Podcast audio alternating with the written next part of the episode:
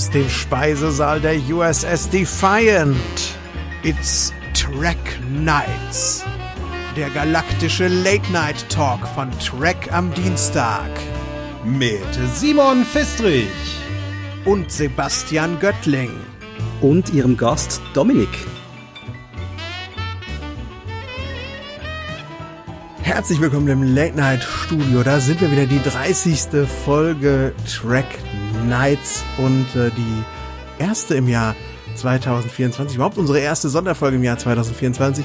Ich freue mich, dass wir mal wieder so unter zwischen zwei Dienstagen was einschieben können und äh, begrüße ganz herzlich meinen ewigen Co-Moderator, ständigen Co-Moderator, den unvermeidlichen Co-Moderator Simon. Schönen guten Abend, Simon. Schönen guten Abend, Sebastian. Simon, der Unvermeidliche. Das ist so ein, das muss ich mir, glaube ich, irgendwo mal eintragen. Also das Dein Klingonenname ist das. Klingt, klingt gut, ne? Oder so mein Wrestling-Name. Ja. Simon, der Unvermeidliche. Hallo Sebastian, freue mich auch, hier zu sein. Schön. Endlich mal wieder in der Track Worlds. Und tatsächlich. Was? Tra eine Track Worlds? Eine Track World. Jetzt bist Endlich mal wieder eine Track World. Endlich mal wieder eine Track World, die wir hier heute nicht besprechen. Stattdessen machen wir lieber die Track Night jetzt. Und endlich mal wieder ein richtig geiler Patzer am Anfang. Finde ich gut. Finde ja. ich gut.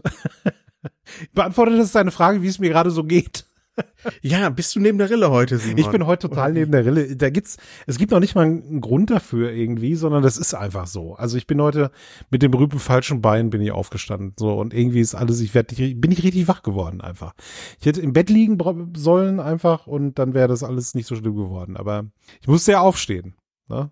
Jetzt bin ich. Aber ich habe eine gute Nachricht für dich, Simon. Es ist ja Montag, das heißt, das wird sich jetzt wunderbar durchziehen die ganze Woche. Es werden auch ein verkorkster Dienstag, Mittwoch, Donnerstag und Freitag folgen. Also alles gut. It's the Monday, Captain. Aber trotzdem, nach dem ja. äh, verkorksten Tag gibt's einen schönen Abend, denn wir haben einen wirklich wunderbaren Gast heute hier in den Track Nights. Äh, den haben wir schon lange auf der Liste, das haben wir ihm auch gerade im, im Vorgespräch schon gesagt. Ja, jetzt ist es endlich soweit, jetzt haben wir die Terminkalender mal aufeinander abstimmen können, jetzt haben wir ihn endlich da. Und das ist ja jemand, dem ist äh, dieses äh, Podcast-Ding nicht so fremd, Sebastian, würde ich sagen, oder? Nein, das ist ein Kollege, äh, wie er im Buche steht, ein Podcaster mit Herzblut. Wir haben heute einen Gast da, der im Jahr, wenn ich das richtig sehe, so 2019, Ende 2019 mal angefangen hat. Da war er an einem Fußball-Podcast auf Schweizerdeutsch beteiligt. Da habe ich auch mal kurz reingehört, dann festgestellt, mein Schweizerdeutsch äh, ist, ist so rudimentär, da habe ich recht wenig verstanden. Er macht aber auch äh, seit dem Herbst 2021 was auf Hochdeutsch. Da können wir dann auch mal hinhören, Simon. Was macht er denn da? Richtig, nämlich den Action-Kult-Film-Podcast. Da hört ihr alles von, angefangen von Steve Guttenberg über Steven Seagal bis zu Arnold Schwarzenegger, über den das bestimmt auch schon mal gesprochen. Und jetzt kommen wir rein. Hier ist er, Dominik Hook. Herzlich willkommen bei uns. Schön, dass du da bist. Yay. Hallo miteinander. hey, von Steve Gutenberg. Wir reden von Actionfilm-Podcast. Man kommt gleich zu Steve Gutenberg. Das, das haben noch nicht viele geschafft. Gratulation ja. dazu. Aber eine deiner frühesten Folgen war doch hier äh, Police Academy 5. Äh, Miami richtig, Beach. aber eigentlich, ja? Ja, ja, aber eigentlich ist es ja kein Actionfilm. Ich ging schon bei der zweiten Episode off-topic, also. Ja, super. Aber was, wenn man noch neu ist, dann macht man alles. Sag mal, ist der fünfte der, wo dieser Chef, den die da haben, so eine Maske auf hat? Und dann nee, ist es am Ende sechste, der, oder der sechste, dann ist der sechste, die verwechsel ich immer. Fünfte ja. ist der beste, weil René Auberchanois spielt es. Ach, da dann. Richtig, richtig, richtig. Odo. Odo. Für die Zuhörerin da draußen. Ja. Äh, Odo. Odo, stimmt. Und er ja. macht's ganz fantastisch. Er hat das toller Film. Aber Dominik, ja, Police, ähm, wie viel haben jetzt schon ausgeschaltet, als sie Police Academy 5 gehört haben? Ach nein, nein, nein. 50 Prozent weg. Ach was. Das ist, das ist der fünfte. Das ist nicht Mission Moskau. Von daher alles. Das ist gut, richtig. Ja? Das ist richtig. Ja, ja alles gut. äh, ja, Dominik, äh, jetzt haben wir uns schon gefragt, wie es so ist heute. Wie geht's denn dir heute? Wo erwischen wir dich? Wie erwischen wir dich? Ihr erwischt mich in, in ganz spannenden Umständen gerade. Ich bin hier im Exil in meinem Hobbyraum, der mein neuer Podcastraum auch sein wird, denn wir sind am, am Kaufen von neuen Möbeln. Mein normaler Raum ist gerade leer, mein Büro ist leer, da ist nix drin, da hast du unheimlich Hall drin, das ist nicht angenehm da zu mhm. reden.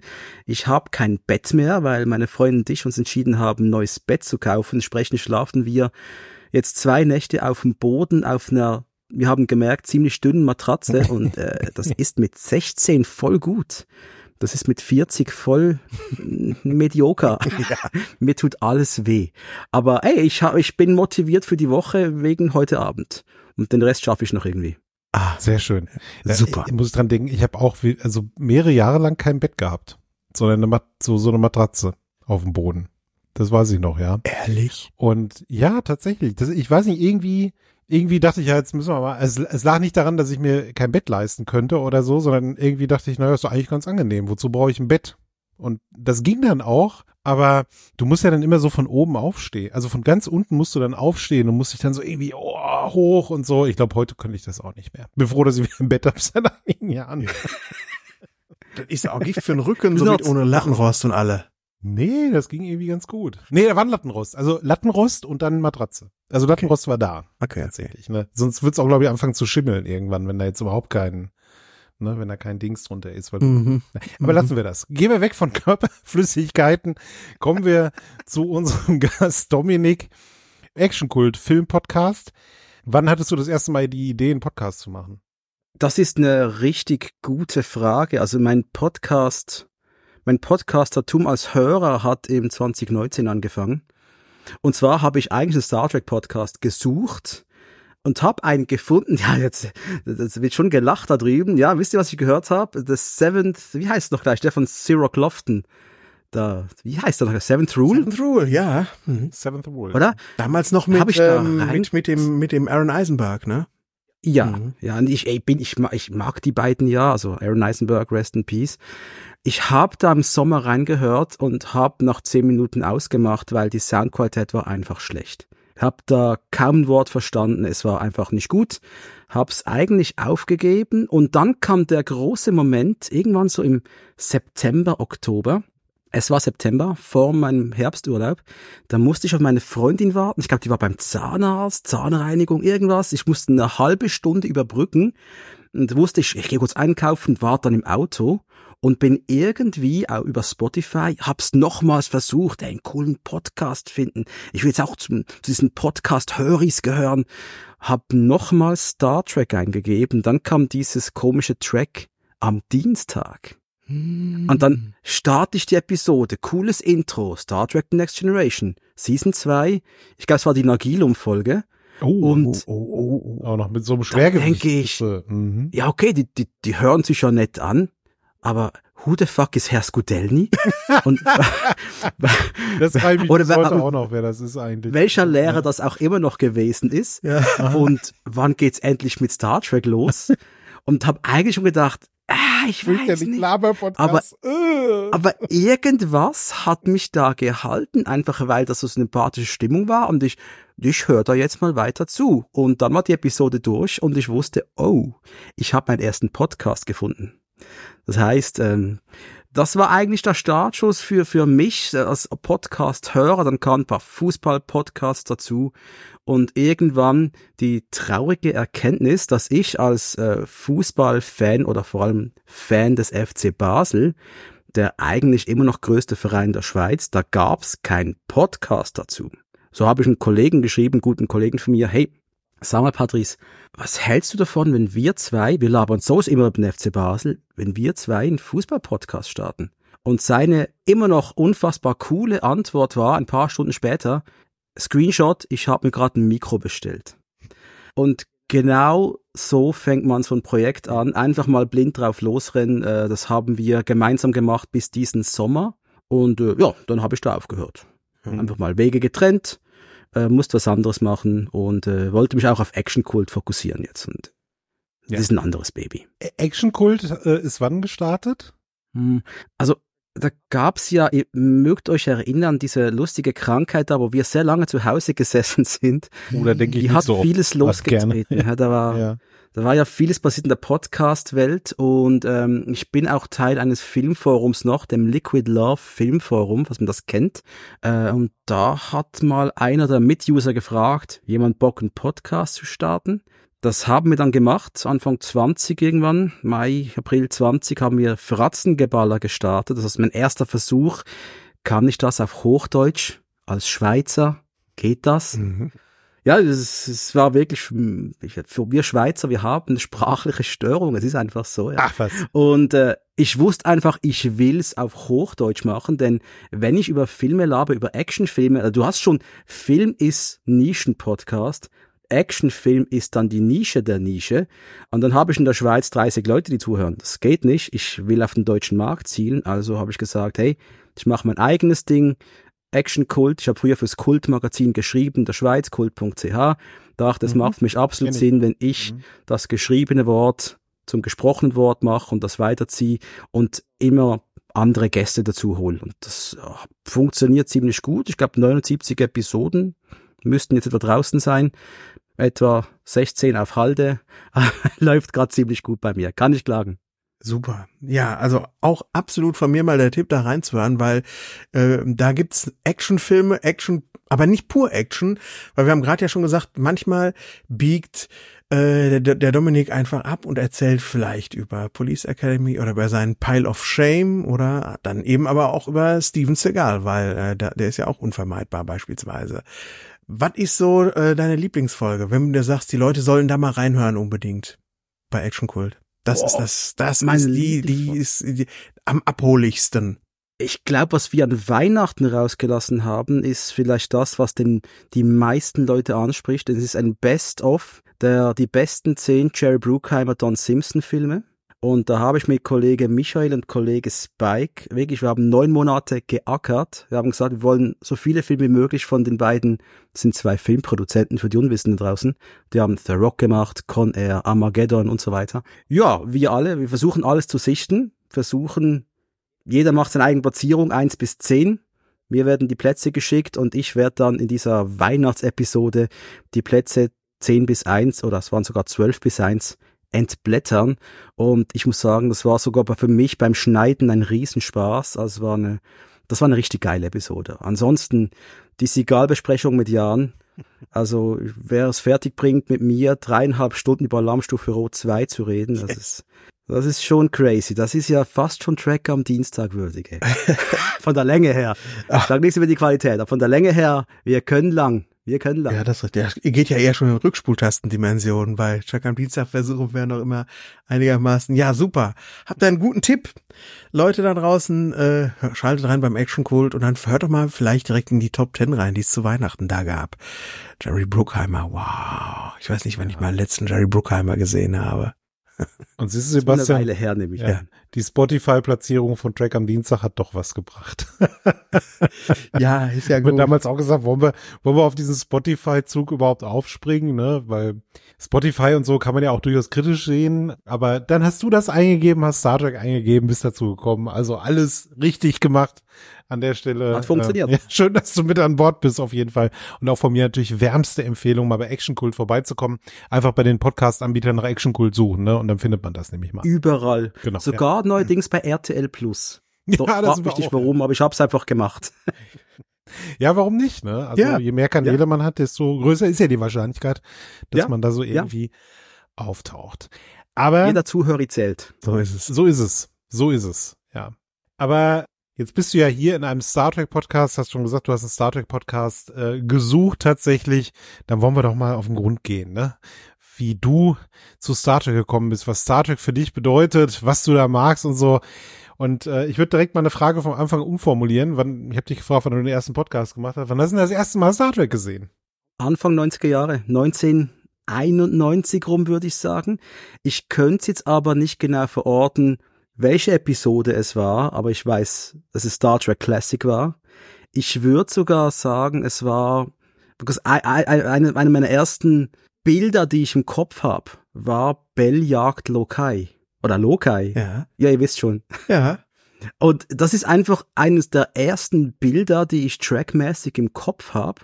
Und ich meine, das war der Startschuss ins Kennenlernen, aber nicht ins Phantom. Nein, nein, nein, nein, nein, das hat gedauert. Das war dann bei mir so, das lief manchmal, mein Vater hat's mitgeschaut, dann kam dieses nächste Generationengedings da, mit diesem komischen roten Himmel da und diesen Leuten den Jumpsuits, hat mich überhaupt nicht abgeholt, ganz ehrlich, nein. Ähm, habe mit meinem Vater immer gesagt, aber Papa, das sieht alles so nicht echt aus, nicht so wie bei Kirk. Stehe ich heute noch dazu, das sah einfach echter aus. Da warst du mal mit dem Gorn am Kämpfen irgendwo in der Wüste und beim Picard warst du auf einem Planeten mit Kartonsteinen und einen roten komischen Himmel, der sehr tief hing übrigens. Mhm.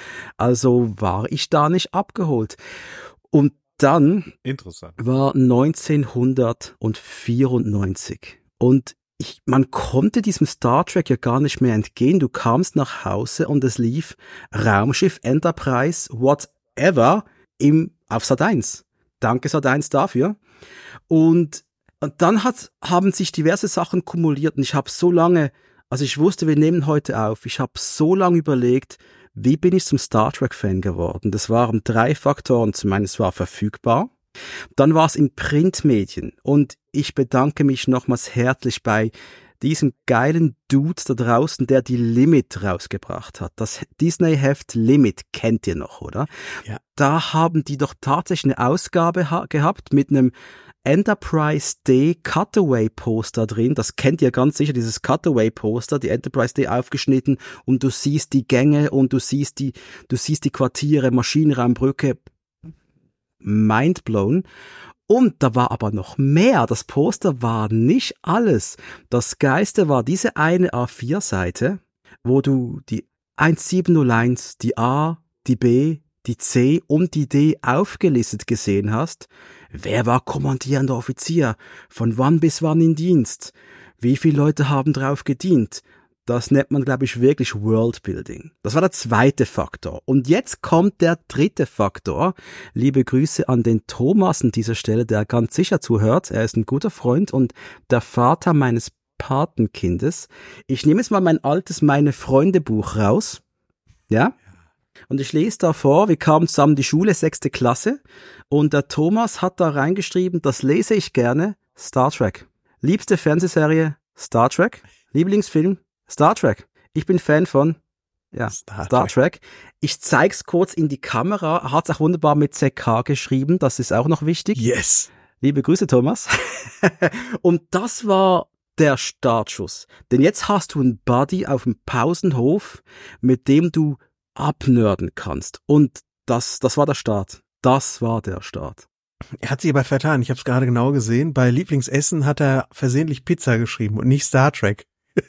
ja, ich finde es ein Skandal. Sorry, Thomas, guck gar nicht. Ja. und dann ja, war es um dich, dann war es um dich geschehen, ja, dann warst du Teil des Fandoms. Ja, aber da, du, du konntest, nochmal, du konntest dem Ganzen ja gar nicht entkommen. Wenn du schon ein bisschen Weltraum, ein bisschen Enterprise mochtest, du konntest nicht entkommen. Du gehst auf Sat 1 und es kam Werbung für Star Trek. Mhm. Bücher.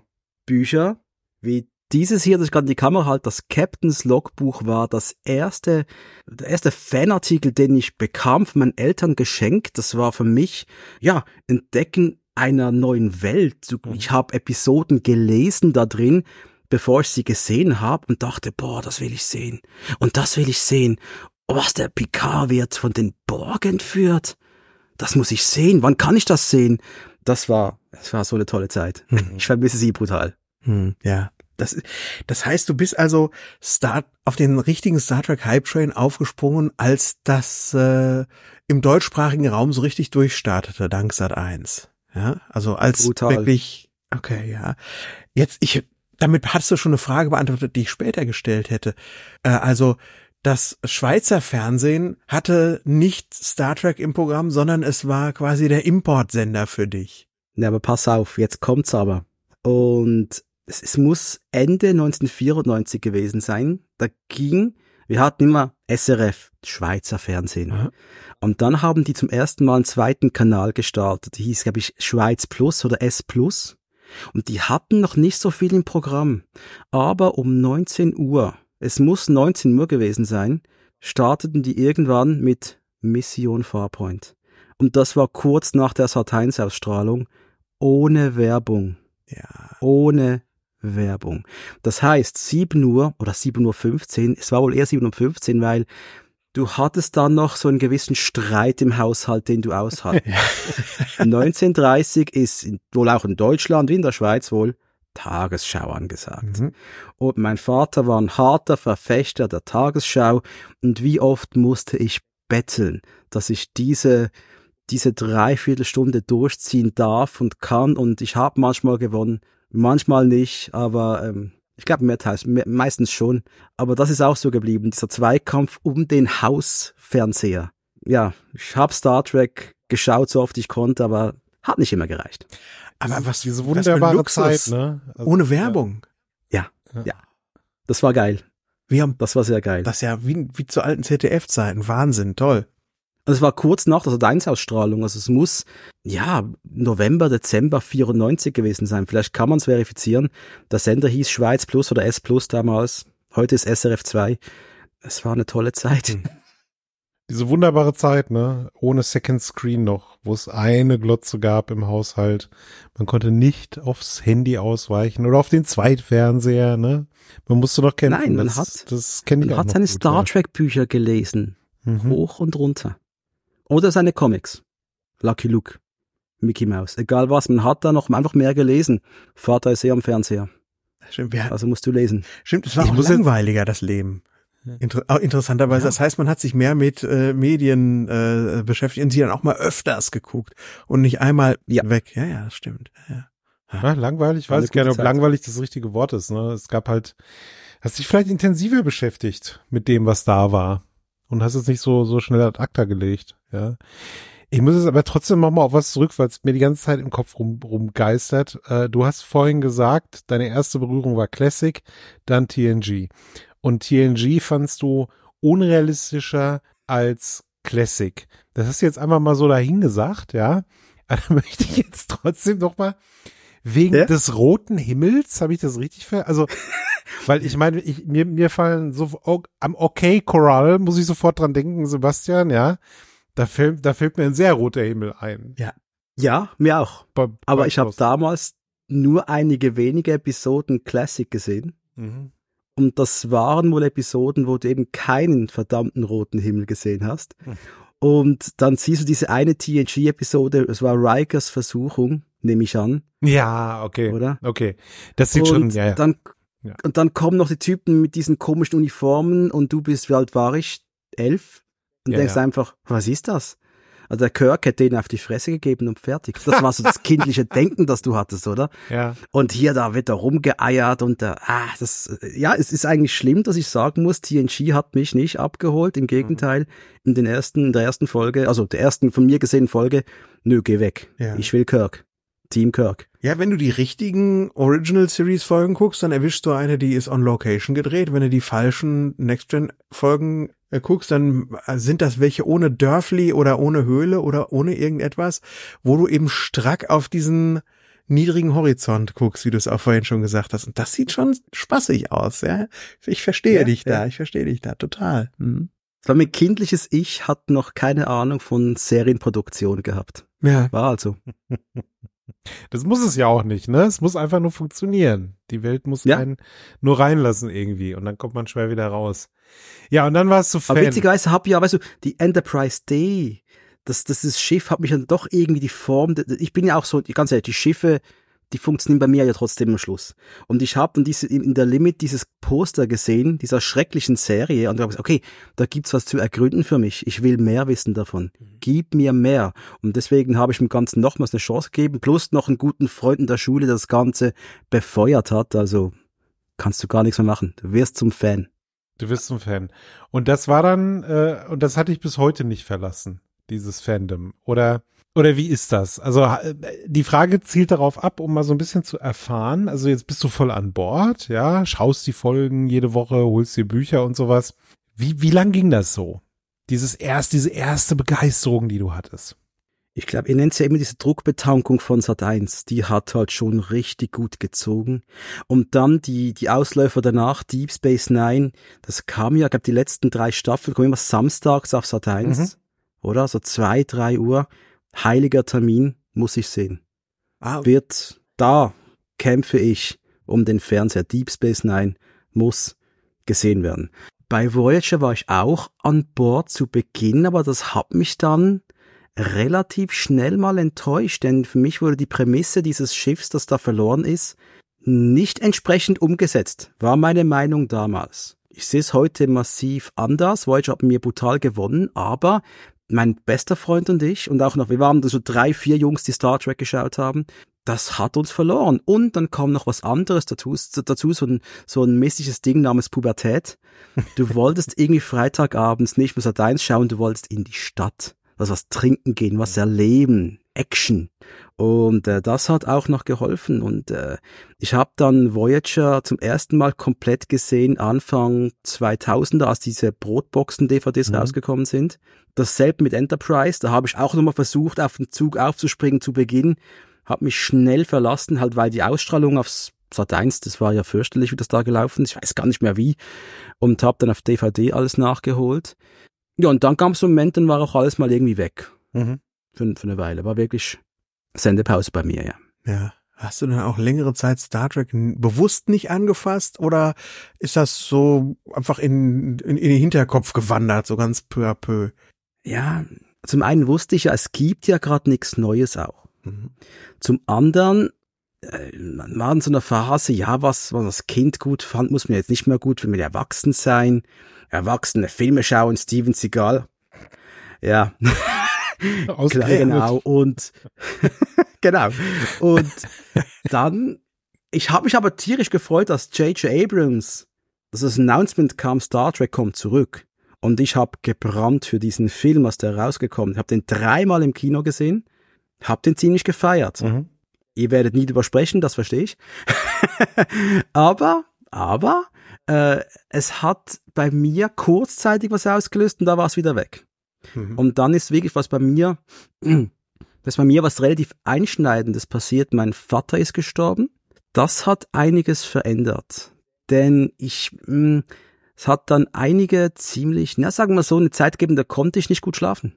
Aber ich hatte ein iPad. Meine Partnerin, die jetzt noch zwölf Jahre später zusammen bin, ähm, zum Glück, die hat das seelenruhig geschlafen neben mir und ich bin mit offenen Augen dagelegen, so, what the fuck happened?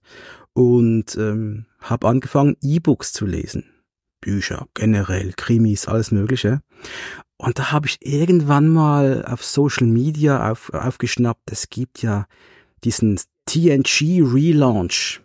Autoren David Mack, Michael Jan Friedman war wieder da und so weiter. Und hab's versucht, hab den ersten TNG-Roman gelesen des äh, Relaunches Tod im Winter.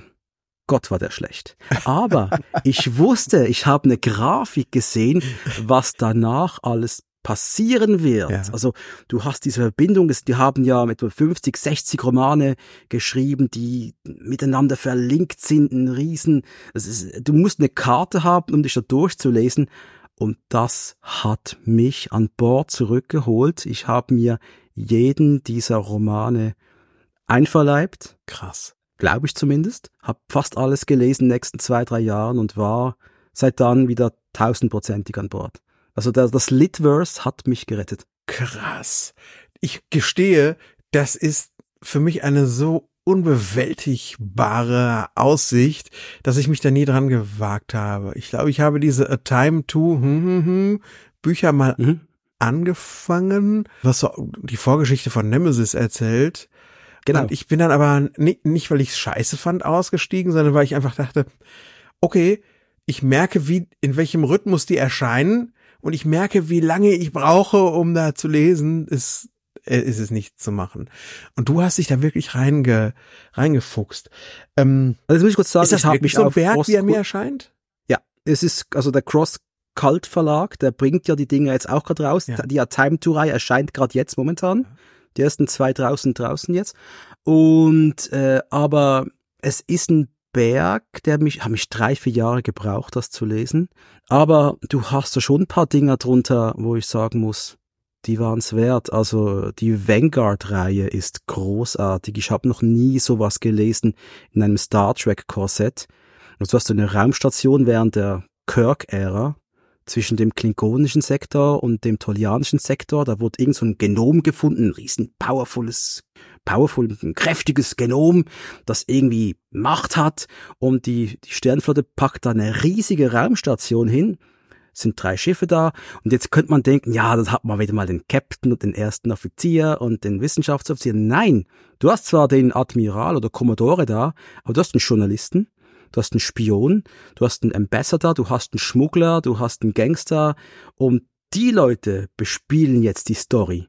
Und das ist so dermaßen gut geschrieben und da passieren auch Dinge, die mich erschüttert haben. Also ich weiß noch beim ersten Buch, ich muss das irgendwann mal schließen und ich so, wow. Also was gerade mit dieser Mannschaft passiert ist, das macht mich jetzt gerade traurig. Hm. Mein Herz blutet, David Mack. Danke dafür. Und habe ich mir auch geschrieben, dem Autor. Du hast mich gerade kaputt gemacht, das hast du gut gemacht, danke dafür. Weil das einfach endlich mal so ein Buch, das so richtig dir die, die Magengrube haut. Das, das, fand, das haben die mehrmals gepackt in diesen Reihen. Also gute Dinger drunter. Vanguard habe ich tatsächlich gelesen. Dominik. Die sieben Bücher habe ich gelesen. Aber auch weil es so außerhalb des äh, 24. Jahrhunderts Mega-Moloch stand. Ich wusste, ich fange das an zu lesen und ich habe irgendwie ein Ende in Aussicht. Und ja, ich habe das auch total genossen, weil das ist Deep Space Nine in nochmal ein bisschen realpolitischer und mehr irgendwie so, dass man denkt, ja, das könnte wirklich so passieren. Äh, hat mich, also diese sieben Bücher sind auch der absolute Knaller. Wobei ich sagen muss, dass ich auch immer darauf hingefiebert habe, dass wieder ein, ein ungerades Buch kam. Denn die hat David Mack geschrieben, die dazwischen waren ja. Dillmore und Anfangs, Dayton Ward. Ja, Dayton Ward, genau. Und am Ende glaube ich nur noch Dayton Ward.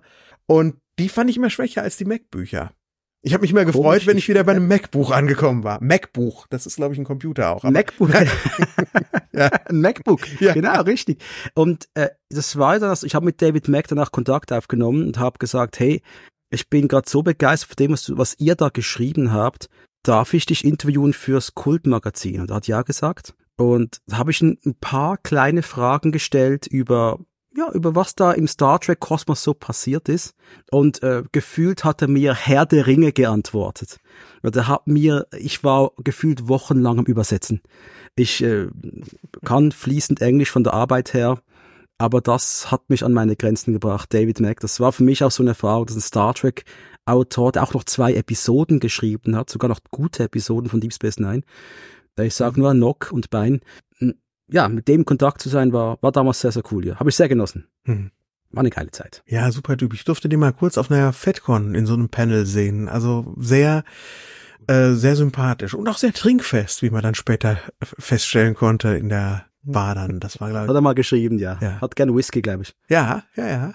Ah, super, Vanguard, ja. Gibt's denn noch, äh, also wie ist denn diesen, wie habe ich mir diesen Relaunch vorzustellen im 24. Jahrhundert, Dominik? Weil den habe ich ja, wie gesagt, nie gelesen. Kann man da einfach mal so ein Buch zur Hand nehmen? Oder scheitert man dann daran, dass man irgendwie bei, dass es sich so anfühlt, als wäre man bei Minute 40 in so einen Film reingelaufen und versteht nix? Die Idee ist schon, dass du Nemesis gesehen hast. Ja, okay. Und dann sehr open-minded an die Sache rangehst. Also, äh, du, du siehst dann eine Enterprise E, eine Besatzung, die sich finden muss. Ein paar sind noch da ein paar sind weg, aber wir wissen, welche weg sind von, von Nemesis her noch. Riker und Troy mit Tuvok auf der USS Titan unterwegs, also die Titan-Buchreihe, die, glaube ich, den Beta-Quadranten erforschen. Du hast die Enterprise C in Findungsphase. Irgendwann kommt Deep Space Nine dazu, wo halt auch die Zeit nach Cisco Captain, war Captain, war Ro, Rolarm dann da? Doch, ich glaube, mhm. fast Rolarm mhm. hat dann die S9 übernommen. Äh, und was halt da passiert mit der Station über die, über die Jahre, mit dem Cisco, der vielleicht zurückkommt in Buchform. Ähm, was hast du noch gehabt? Du hast New Frontier gehabt. Äh, Peter Davids äh, 17-teilige Romanreihe, wo ich aber nicht alle gelesen habe. Da bin ich, da habe ich noch ein paar Lücken. Auch fantastisch, die, diese USS Excalibur, die da irgendwo in diesem einen Sektor, den wir nie gesehen haben, drum fliegt und versucht, dieses äh, Kaiserreich von damals zu retten oder zu, zu beschützen. Und verglichen mit den Heine-Büchern von aus den guten 90ern, die bei mir fast alle da hinten irgendwo stehen und die ich alle immer noch sehr, sehr mag. Aber damals mussten die Romane, die mussten anfangen und enden und in der Serie endet sich nichts. Also du, du darfst den Status quo der Serie nicht anfassen. Und Pocketbooks hat aber einen Deal geschlossen mit CBS damals, muss gewesen sein. Wir dürfen sterben lassen und umbauen und äh, wie wir wollen. Und das hat man doch oft mit sehr wohl überlegt gemacht. Also wenn dann mal ein geliebter Charakter abtritt, dann sitzt du einfach mit offenem Mund da und denkst, das haben die jetzt nicht gemacht. Das haben die Peter, äh, David Mack, du Wahnsinniger. meistens, meistens war es ja. Aber es, es, für mich war das diese wirklich wert, das zu erkunden. Und das auch gesehen, die Autoren haben versucht, sich zu finden. Was machen wir dieser Enterprise E? Die Crew hat mehrmals bisschen gewechselt, bis sie, bis sie so eine Stammcrew hatten. Und auch da merkst du irgendwann die Leute, die magst du, du kommst mit denen klar. Du hast keine Ahnung, wie sie aussehen, du kannst dir nur vorstellen. Ähm, ja, du brauchst bisschen mehr Vorstellungskraft, aber das, das hat mich für vier, drei, vier, fünf Jahre sehr beflügelt, muss ich sagen. Cool. Und dann kam aber zum Beispiel Star Trek Picard und ist mit der Dampfwalze da drüber gefahren. Über das, was das Litverse erzählt hat. Oh, da guckst du so ein bisschen betreten. Aber war das nicht so? Haben die nicht einiges dann negiert? Ich hab, ich bin da nicht so komplett im Thema, aber ich meine, die mussten dann da doch mal irgendwann den großen Stecker ziehen. Ja, ich habe David Mack damals geschrieben, was passiert jetzt bei euch? Was macht ihr jetzt? Weil das Litverse, das ist mittlerweile so cool aufgestellt und auch so komplex.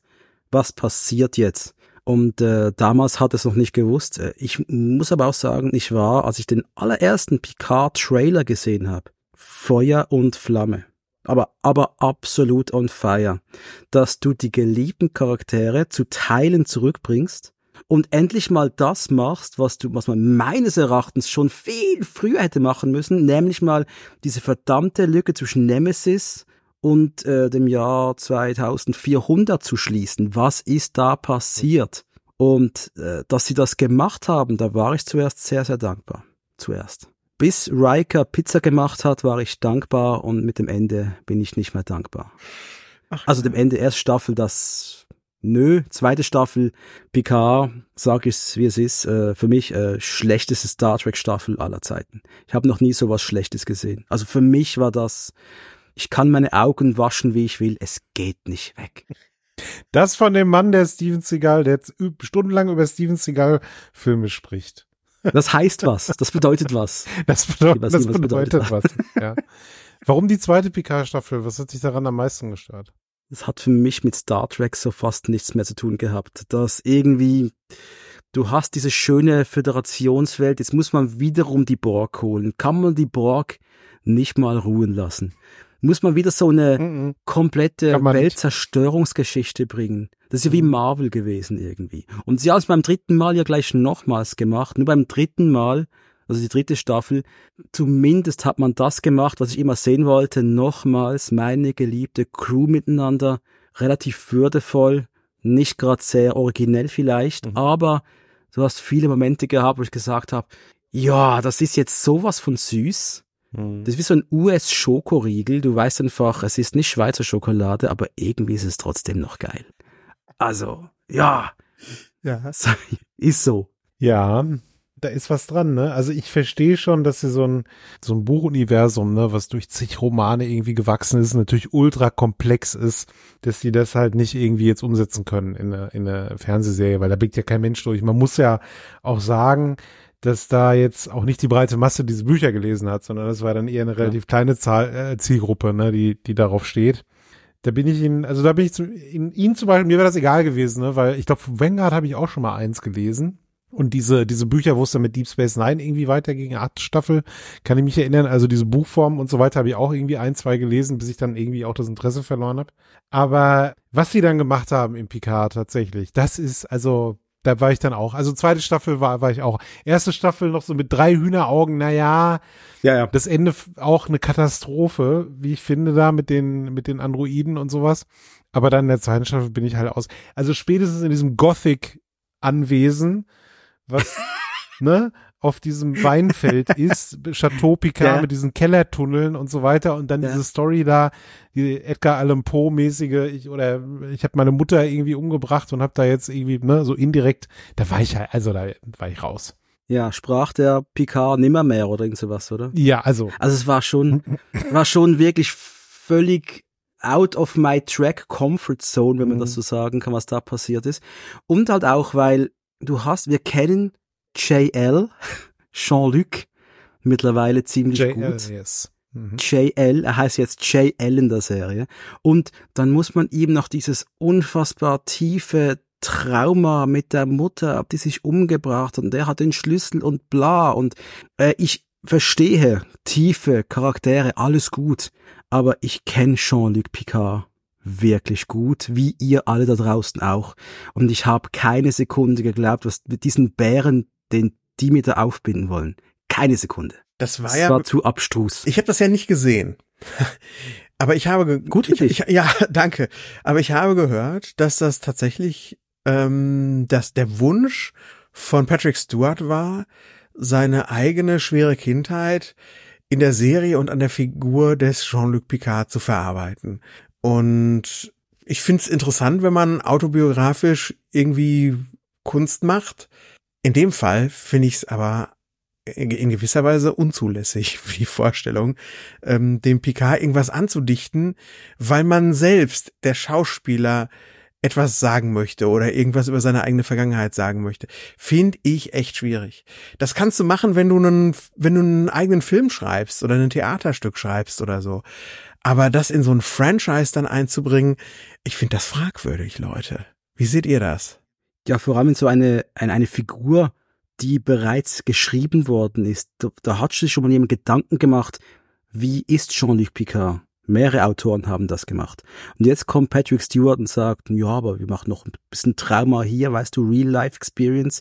Ich kann das reinbringen, ich kann das spielen, ich fühle es nach.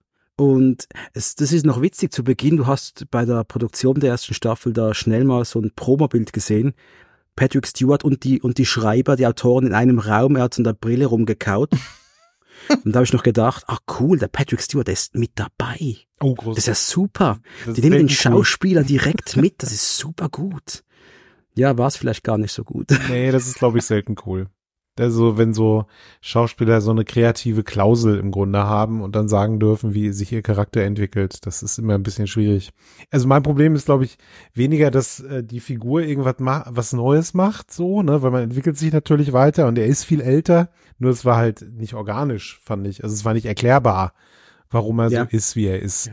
Das, das wirkte so geschrieben, ne? Also das wirkte so, als würde man jetzt so gewisse Attribute nehmen und sagen, okay, das muss jetzt der Charakter irgendwie haben. Und das ist, der ist halt nie lebendig geworden für mich. Hm. So. Nein. Und dann lieber und, das machen, was sie in der dritten Staffel gemacht haben. Jetzt auch nicht super erfolgreich, wie ich finde, aber immerhin haben sie es mal gemacht. Wir ja. bringen die jetzt mal alle zusammen und lassen es ein bisschen krachen. So. Das und was schön ist, auf, ja. ich habe auf Arbeit habe ich einen, einen Star Trek Fan, die Daniela. Und die hat mal gesagt, vor, ja, vor einem halben Jahr, ach, ich habe ein schönes langes Wochenende, Mann ist nicht zu Hause, ich kann mal einfach irgendwas schauen. Und ich so, hey, du bist doch ein Trekkie gib dir Star Trek Picard Staffel 3. Mhm. Und sie so, oh, die, die, die sind zurück? Die mhm. Crew, cool. Was ist mit Staffel 1 und 2?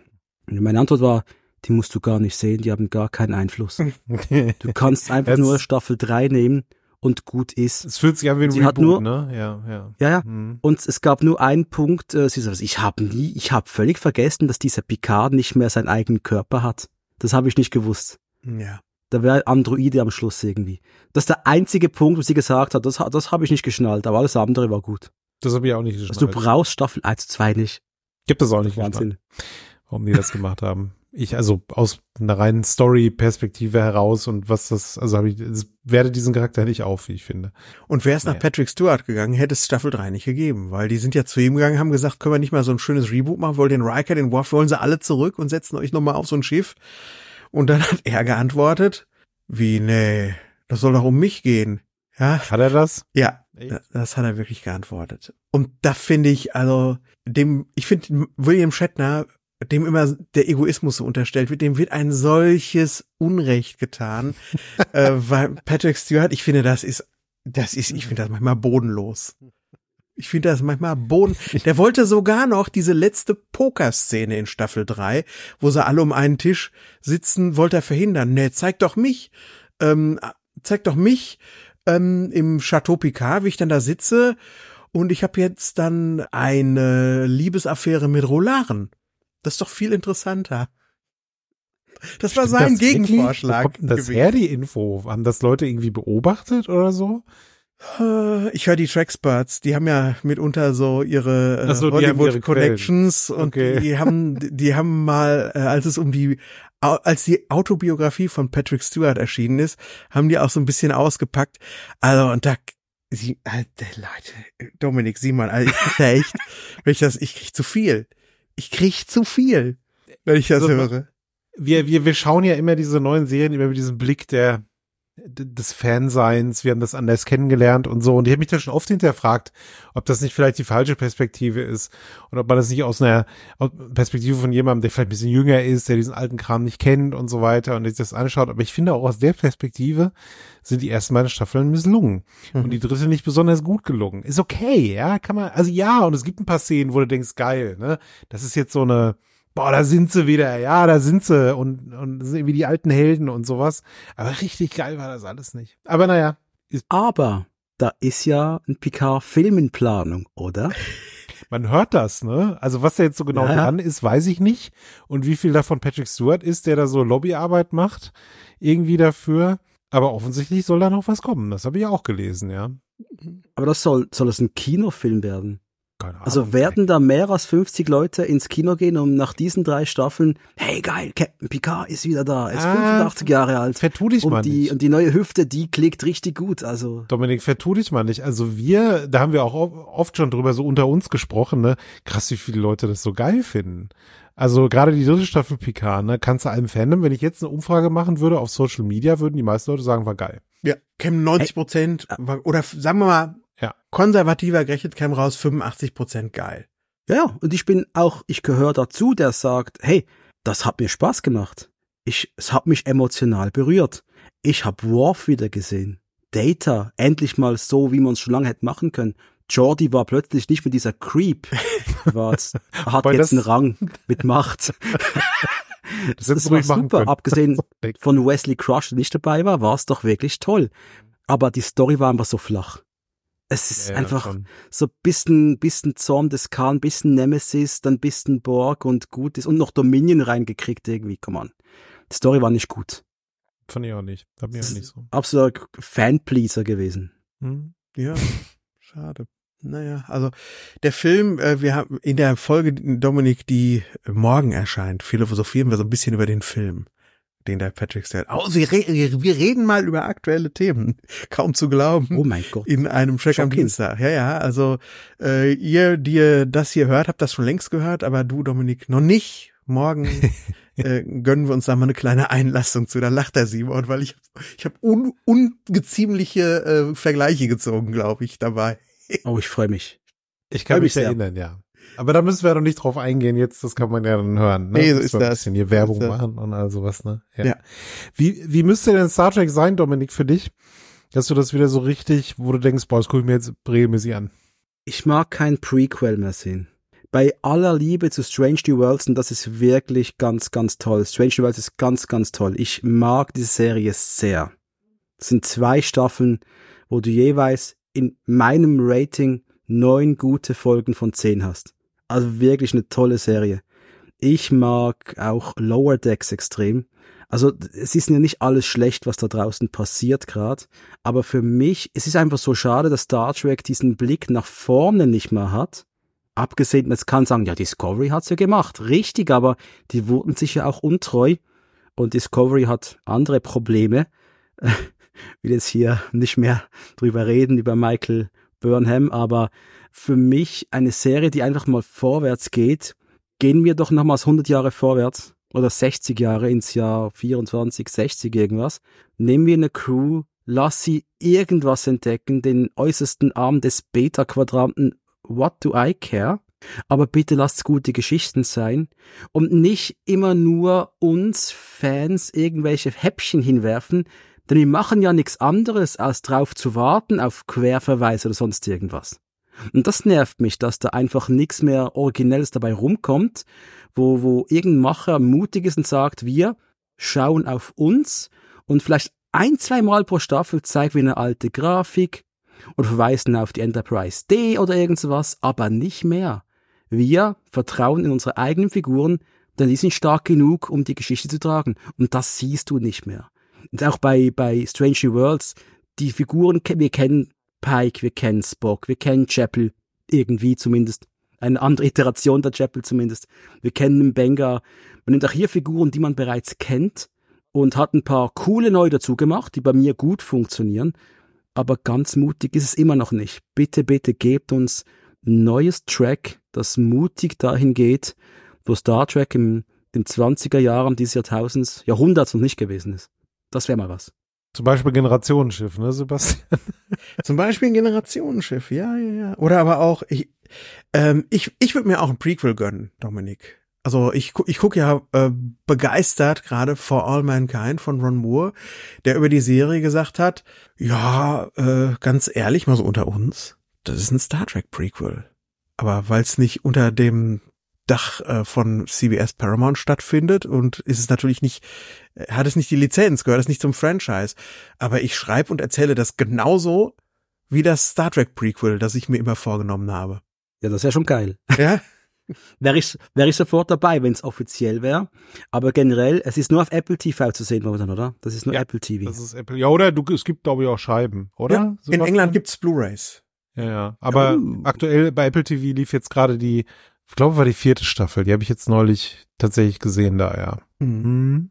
Ja, wenn ich noch einen weiteren Streamer abonniere, ja, ich weiß. habe ich Streit hier. Das ist, ähm, ja. Das, nee, das, du musst das, immer einen, du musst immer einen abbestellen, wenn du halt einen neuen, so muss das machen. Ja, aber ich bin da schlecht im Loslassen, wie man mein, mein Regal da hinten sieht. ja gut, äh, Sebastian kennt das Problem nämlich. Ja. In der Tat, ja. Nee, also mein Tipp. Nee, Absolut. Auf jeden, auf jeden Fall das. Oder wie, wie du es auch sagst, Dominik, also endlich mach doch bitte was Neues. Bitte lass doch den Spock endlich mal jetzt raus. Ich kann den nicht mehr sehen. Ich kann Spock nicht mehr sehen in seinen 70 Iterationen. Ja, in ja. unterschiedlichen Zeitebenen und sonst was. Bitte nicht mehr. Das reicht. Die sind auserzählt. Auserzählt. Sehe ich genauso. Ja. Also mehr Mut, ne? Wäre schön und ich glaube, das kannst du auch machen. Ich meine, Star Wars hat das auch geschafft mit Endor zum Beispiel. Andor, nicht Endor. Endor war was anderes. Also das ist, ne, das geht. Das kann man machen und das ist auch sehr gut dann mitunter. Also. Aber es ist halt ein Risiko, wenn du dich loslöst von dem Dagewesenen und dann vielleicht die Fans verärgerst. Ja, aber Star Trek in den 60ern war auch ein Risiko, das damals ja. zu machen. Und äh, es ist durch die Decke gegangen dann letztendlich. Also Risiko gehört halt dazu. Man macht ja auch Risiko. genug, was safe ist. Ha? DS9-Risiko. Riesen. Das ist ein Risiko, das so zu erzählen. Ja. Was? Seid ihr doof? Risiko. Das, das würden sie heute von den Executive links und rechts um die Ohren gehauen bekommen, wenn sie mit so einer Idee ankämen. Ja. ja? Das ist das Problem. Was für ein Geschenk, die ist nein. Ja. ja. Absolut, ja. Apropos Deep Space Nine, Dominik, wir sind heute, du hast ja als Austragungsort, als Ausstrahlungsort, hast du dir die Messhall der Defiant gewünscht, die Kantine der Defiant. Warum? Ich liebe dieses Schiff. Das dieses, dieses absolut karge, dieses verzichtbare, dieses U-Boot-Feeling. Und dann sieht's aus wie eine Schildkröte. Wie kann man das nicht gern haben? Also es ist ein ja. fantastisches Schiff, ähm, mit das natürlich dann für die, für die Macher von DS9 neue Möglichkeiten gab, Geschichten zu erzählen. Wo ich der Meinung bin, sie haben es nur minimal ein bisschen auch als lazy excuse benutzt. Jetzt mache ich mal eine TNG-Story aber das hat sich eigentlich in guten Grenzen gehalten. Ich fand die, ich fand die Feind immer eine Bereicherung für die Serie, ganz klar. Das Schiff ohne Fenster, Dominik. Ja, wer braucht schon Fenster? Ich bin hier im Keller. Das ist voll gut. Touché. ja, Touché. ja, klar. Klar. Deswegen. Keller, da wo du, ja, wo du deine Dokumente sammelst. Der Sebastian hat was ganz Interessantes in unser kleines Dossier hier geschrieben. Da muss ich dich jetzt mal fragen, ja. Er behauptet, du hättest ihm mal einen tollen digitalisierten Dokumentenstapel zur Recherche geschickt. Und da habe ich ganz viele Fragezeichen auf dem Kopf und ihr da draußen wahrscheinlich auch. Was war das denn? Das ist lange her, oder? Ja, es ist schon ein paar Jahre her, Dominik. Das muss Anfänge Covid gewesen sein, sehr viel Homeoffice. Aber ich hege und pflege es. Ich hege und pflege es in meinem Recherche, in meinem digitalen Archiv, ja. Okay, ähm, das kann ich gerne erläutern. Das ist aus den Anfängen meines Tracktums, 1904, 95 war's. Ich wollte einfach jeden Schnipsel von Star Trek sammeln, den es gibt. Und hab da, boah, ich war elf. Ich hatte keine Ahnung, was ich mache. Ich habe einfach mal Fanclubs angeschrieben. über Materialien über den Club, habt ihr mir was von Star Trek? Wie ein Bettler ging ich da rum. Ich habe ja keine Ahnung, was ich mache. Also ich war ja noch ein Kind. Und da haben mir ein paar geantwortet, äh, unter anderem äh, gab es dann mal ein Starlog-Magazin, das habe ich dir, glaube ich, äh, abgescreent, oder?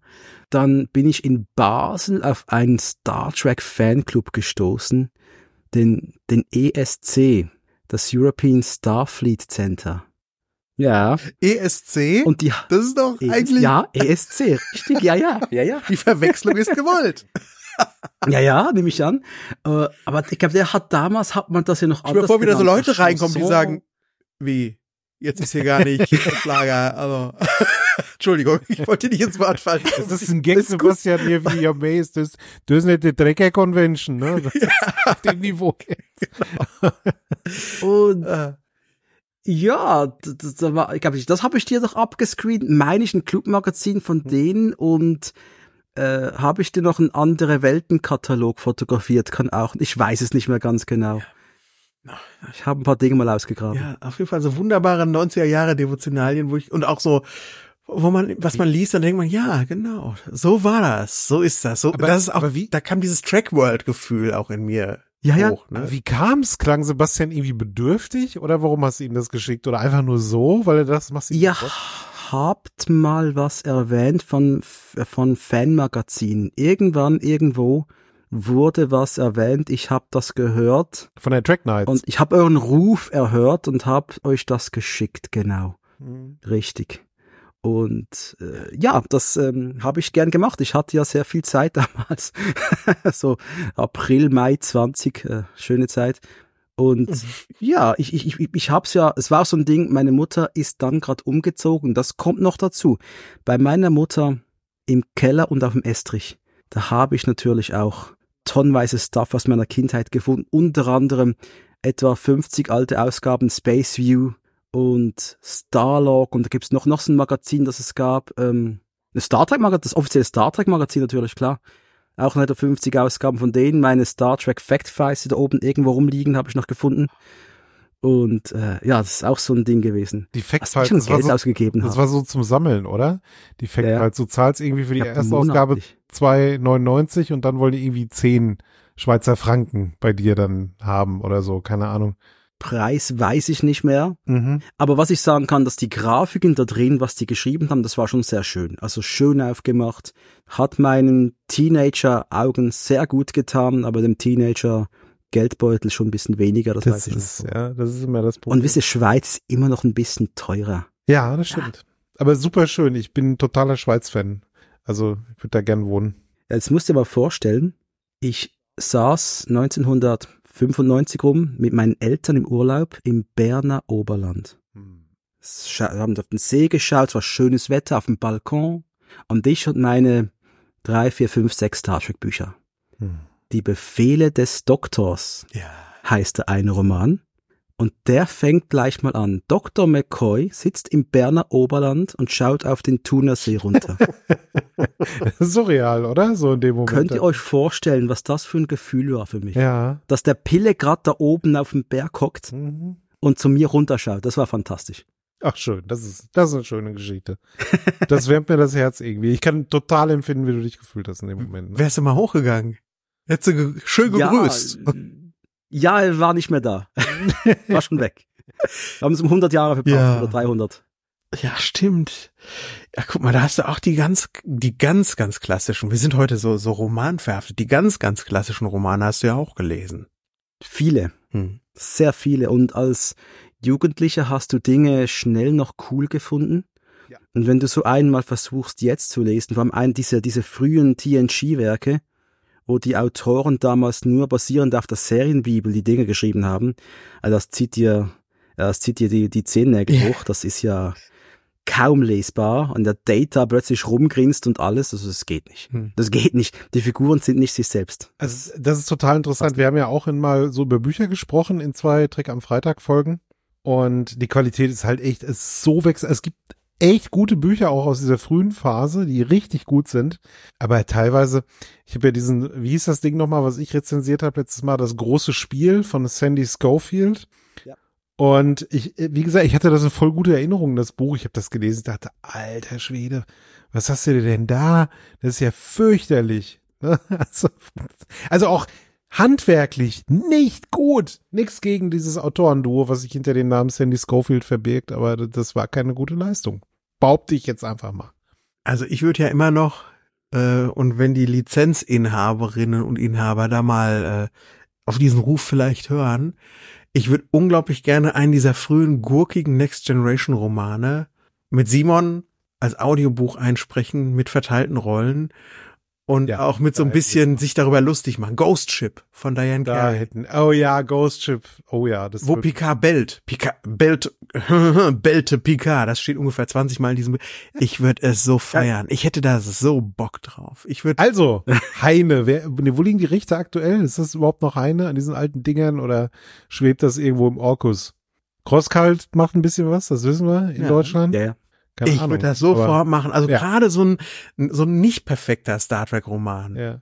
Und Christian müssen wir noch dazu Spaß packen. Ja, Christian, Christ, müsste auch noch dazu kommen. Der genau. muss auch noch dabei sein. Dann sind wir zu dritt und machen das Ding dann, ja. Ja. Christian spricht ja. die ganzen Frauen. Stimmt, wir brauchen eine weibliche Sprecherin eigentlich ja. auch noch. Ja, sonst ist es ja ein bisschen albern. Das Stimmt. werdet ihr finden, das ist kein Problem. Das kriegen wir hin. Sehr gut.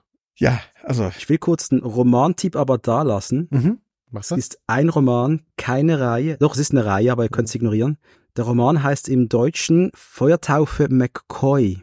Hört, kennt ihr das in irgendeiner Art und Weise schon mal davon gehört? Kennen wir. Die Story ist relativ schnell erzählt. Die Feuertaufe-Romane sind, äh, da gibt's einen für McCoy, für Spock und für Kirk.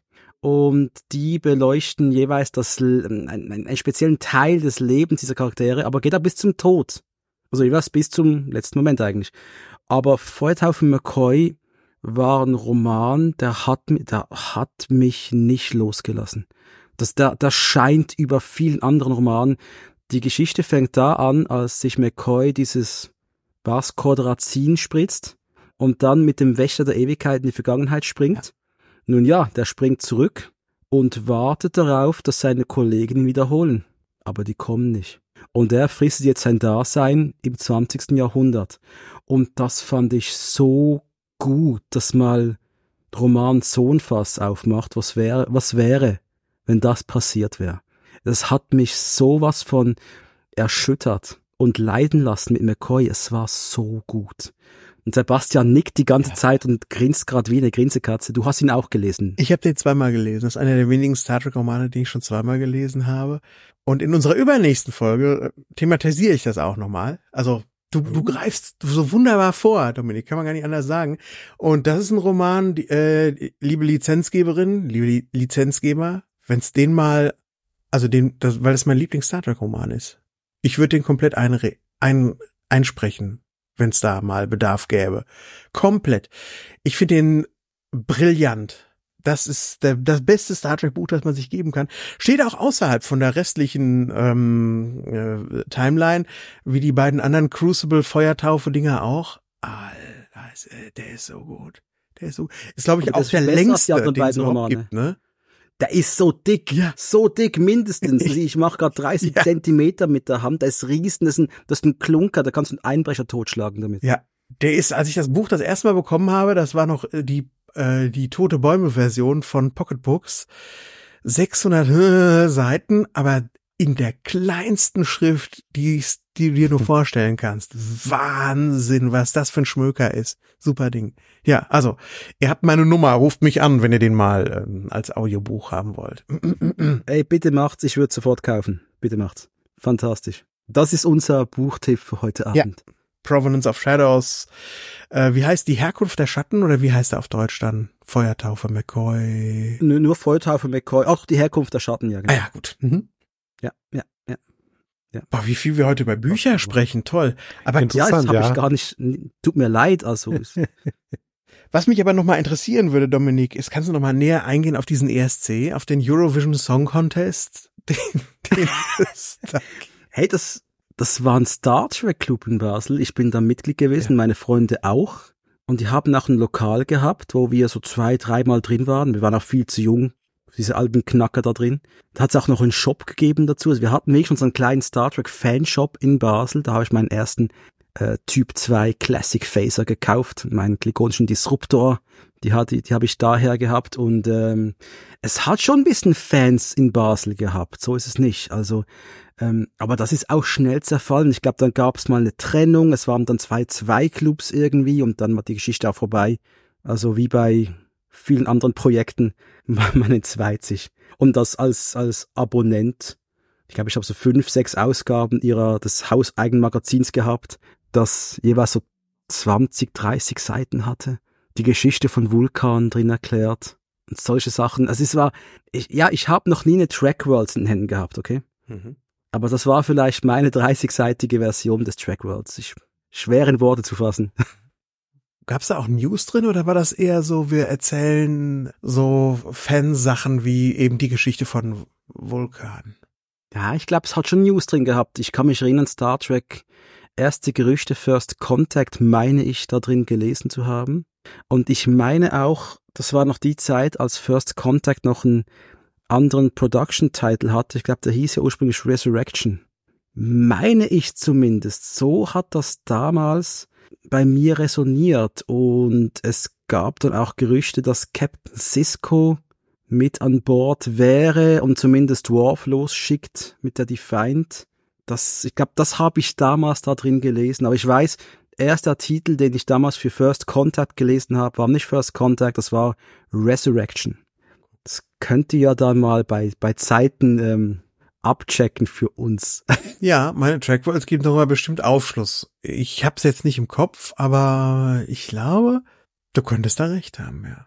Ist ja bald soweit. Nächstes Jahr, Ende nächstes Jahr ja. kommt, ne? First Contact.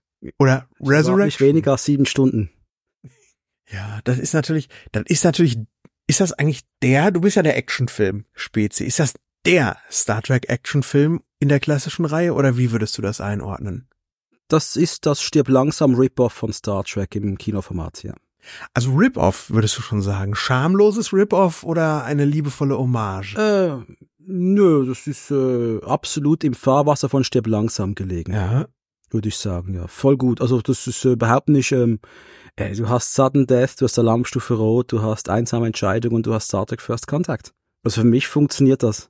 Mhm. Dass man diese, diese Stirb langsam Formel jetzt mal auf die Enterprise E packt und statt Terroristen sind es einfach nur Roboter, die Borg. Aber hat doch gut funktioniert. Ihr müsst nicht beantworten jetzt. Nicht, dass ihr jetzt sagen müsst, dass First Contact gut oder schlecht wäre oder sowas. Oh, Wollen wir noch nicht hören. Den schon als hervorragenden Film in Erinnerung, auch wenn er manchmal umstrittener ist, als man denkt, glaube ich. Ne? Ja? Ja, ja, ich habe auch schon mal so Stimmen gehört, öh, die viele stoßen sich daran, dass der äh, JL oder Jean, wie seine Freunde ihn nennen, da äh, so ein bisschen außer Rand und Band ist in dem Film. Und die Queen, die Queen ist ja auch so ein Ding. Auf einmal haben die Borg, die sollen doch immer, das haben die auf einmal, sind die auf einmal so, ein, so eine Person, weißt du? Das kommt ja auch noch dazu. Ich glaube, das müssen wir. Ja gut, da aber eine Menge auszupacken ja, dann. Simon guckt schon ganz die, gestresst es ist, irgendwie. Es ist ja, nö, überhaupt nicht. Es ist ja noch ein bisschen, es ist nicht mehr als, also so lange ist auch nicht mehr hin, dass wir den nee. besprechen. Äh, ich habe den aber neulich mal wieder gesehen und ich kann auf jeden Fall sagen, dass ich den sehr gut fand. Das kann ich jetzt schon sagen. Ja. Aber dass die Borg von Auftritt zu Auftritt mehr und mehr demystifiziert werden, das ist schon so. Das ist auf jeden Fall also dieses, so. Ja, ja. dieses scary Auftreten in, in ähm, ach Gott, Zeitsprung mit Q, Originaltitel Deja Q? Nein, oder? Ja, ja. Q, äh, Q beste Borg-Folge. Ja, ja, das ist, ist einfach, ist einfach so. Ja. Es ist einfach so.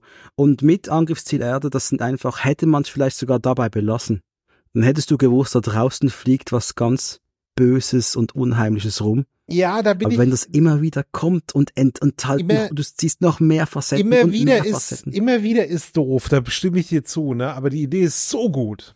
Die ist so gut, die Borg, dass man denkt, okay, die, da müssen wir, also wir können die jetzt nicht nach ein, zwei Folgen, können wir die nicht ähm, zurückschicken und so. Und die Einschaltquoten über die Sommerpause 1990 die, waren ja. so gut und der Hype war ja. so groß. Das muss sich doch noch mal wieder einfangen lassen. Das ist wie so ein Honigtöpfli, was mitten im Franchise steht, wo sie immer wieder hinrennen. Ja. Ich verweise auf die Star Trek Destiny Romane mhm. von David Mack mal wieder. Ja, mal wieder. Denn er hat damals den Auftrag gekriegt, find uns eine Möglichkeit, mit den Borg abzuschließen. Und das hat er gemacht. Auf eine absolut Star Trekige Art und Weise. In drei Romanen, die ich gerne mit einer Milliarde Dollar Budget verfilmt gesehen hätte. Ja. Weil das, das wäre halt das ultimative Star Trek Actionbrett mit sehr viel Impact, mit sehr viel Herz, mit sehr viel Hingabe, mit sehr viel von allem. Das verfilmt zu sehen, naja. Die habe ich noch nicht gelesen. Vielleicht kann ChatGPT das irgendwann für uns machen. Ja, vielleicht. Alle Romane einlesen, Copy-Paste, ausdrucken, dann kommst du in fünf Stunden und du kannst das schauen. Das wäre doch was. Irgendwann, irgendwann geht das. Die Frage ist, ob es dann auch gut ist. Müssen wir gucken, ne? Ja. Aber es, es, es wird gehen. Ja. Jetzt möchte ich noch mal kurz den Bogen äh, hinziehen zum Thema Action. Ne? Sebastian hat's ja schon, hat's ja schon gesagt so. Wieso ausgerechnet Action? Gibt's da einen Grund für? Oder ist das einfach nur, weil du, also warum nicht Horror? Oder Komödie? Oder Science Fiction? Würde ja, würde sich ja auch anbieten. Das ist eine sehr, sehr gute Frage, die ich gar nicht so einfach beantworten kann. Ich ging mal ins Kino und habe Con Air gesehen. ich war 14 Jahre alt. Mhm. Und diese zwei Stunden Explosion, coole Musik, coole Typen, coole Sprüche, Colmini. Stimmt. Waren fantastisch. So Conair mein erster Actionfilm und ich wollte mehr in diese Richtung sehen. Und dann habe ich halt The Rock, wie sie alle heißen, Face Off, was halt in den nächsten drei, vier Jahren als Sommerblockbuster ins Kino gekommen ist, das habe ich genossen und geliebt. Mhm. Und dann die Videothekenkrache entdeckt. Oder das, was halt eben nicht als Sommerblockbuster im Kino läuft, sondern mal im Frühjahr oder im Winter. Die Seagulls, die Van Dams, die Schwarzeneggers, die Stallones. Das Action-Kino hat was, was Cooles. Da geht's um viel. Da wird agiert, da wird schon geredet, oh ja. Oh ja. passiert mal was, ja. Das ist der Captain Kirk. Man macht jetzt mal ah. weniger Gelaber, jetzt macht man mal, oder? Ja, vielleicht hatte ich das ja beeindruckt damals. Ne? Als Kind den Kirk gesehen, ein Mann der Tat. Das kann man definitiv sagen, ne? Und vielleicht hast du es dann so übertragen. Genau, ja. Und ich mag Figuren, die hm, gerade im Leben nicht gerade so begünstigt sind. Also mhm. Jetzt reden wir nicht von Steven Seagal, reden von den großen Bruce Willis Filmen. Ja, John McClane, der gerade so kaputt ist in Teil 3 zum Beispiel. Mhm. Oder in Last Boy Scout, der, wo das Leben gerade nicht mehr optimal läuft und der mit, mit etwas konfrontiert, was für ihn aber auch befreiend wirkt. Mhm. Und wenn dann Bruce Willis am Ende von Last Boy Scout oben auf dem Footballstadion am Tanzen ist, dann tanzt du innerlich mit, weil du weißt, du hast eine gute Zeit gehabt, du hast Spaß gehabt und der, der Figur, der geht jetzt auch wieder gut. Mhm. Weil so ist das Filmleben. Sehr einfach. Mentalprobleme sind in 90 Minuten weg. Das stimmt. Ist doch toll. Also Actionfilme haben meistens ein Happy End, kann man sagen. Ne? Ganz wenige, wo Oder. es am Ende irgendwie doof ausgeht. Eigentlich kaum, ne? So wirklich, ja. Ich sag dir mal, welche zwei Actionstars nie für mich funktioniert haben. Und du kannst mich ja vielleicht ja? vom Gegenteil überzeugen. Steven Seagal, der Name wurde schon gesagt, ich fand den immer scheiße. Also ich finde den Typen unsympathisch. Ich finde auch die Filme nicht toll. Und ich finde auch, und ich mag durchaus Filme, wo Michael Dudikoff mitspielt. Das muss ich nochmal vorwegschicken, ja. Also es geht jetzt nicht darum, wie trashig der ist oder so, aber ich fand die Filme immer sterbenslangweilig, aber diesen Typen mit seinen zurückgegelten Haaren und den Kampfstil mag ich auch nicht. Das ist, ich weiß jetzt den Namen dafür nicht, aber den, der arbeitet ja immer so mit der Wucht seiner Feinde. Die laufen auf den zu und dann bewegt er sich so und dann, weiß er, haut er sie irgendwie weg und so. Und Chuck Norris.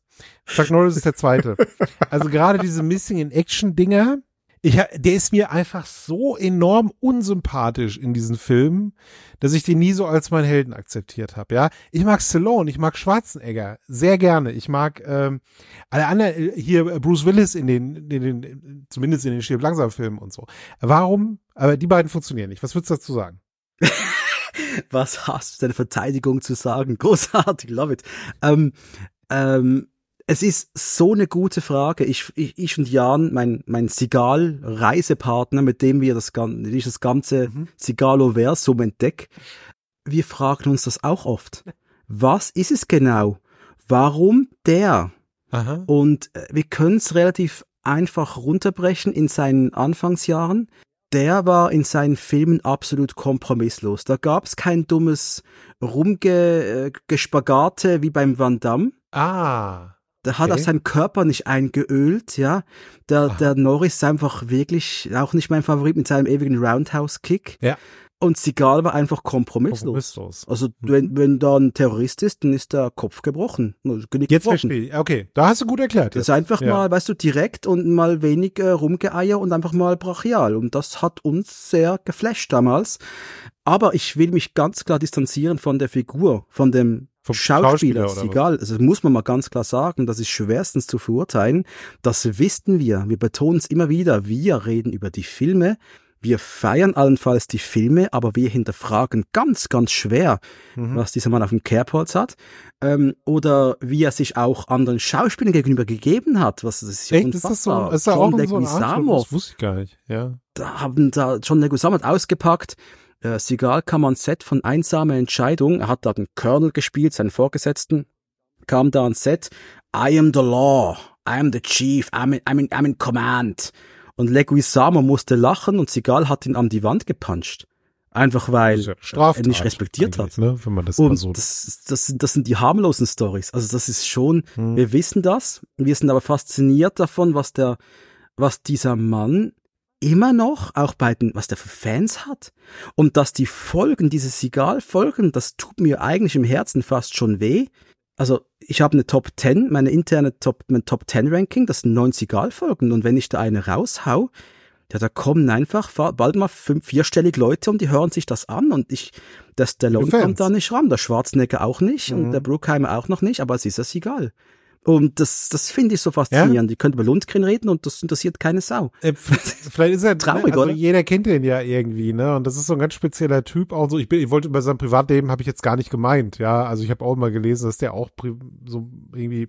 Aber das meint, das, das meinte ich gar nicht. Äh, ich, ich, ich fand nur die Filme fand ich immer so. Ich fand den, ich fand den nie so spannend, so als Charakter irgendwie. Deswegen, naja, gut. Aber nee, hast du hast mir klar gemacht, dieses Kompromisslose irgendwie. Ja, ist kompromisslos. Wie, wie ja. Picard in, in Starship Mine. Nee. Aber das ist doch eher das, ähm, wo sie alle sagen, das ist Die Hard im Weltall, oder? Ist das, ist das Die Hard oder ist es was anderes? Dominik. Ihr habt ja auch gesagt, es man hat man hat's versucht mit einem FSK 12 ja, ja. dieses oder wie es heißt in, in den USA ist gibt's da eigentlich diese Ratings im TV auch? Mhm. also mit einem T im Fernsehen nicht so. gibt's PG und so gibt's glaube ich schon. Also PG Parental Guidance und sowas doch haben die doch. Aber nicht für Fernsehsendungen Simon. Oder? doch.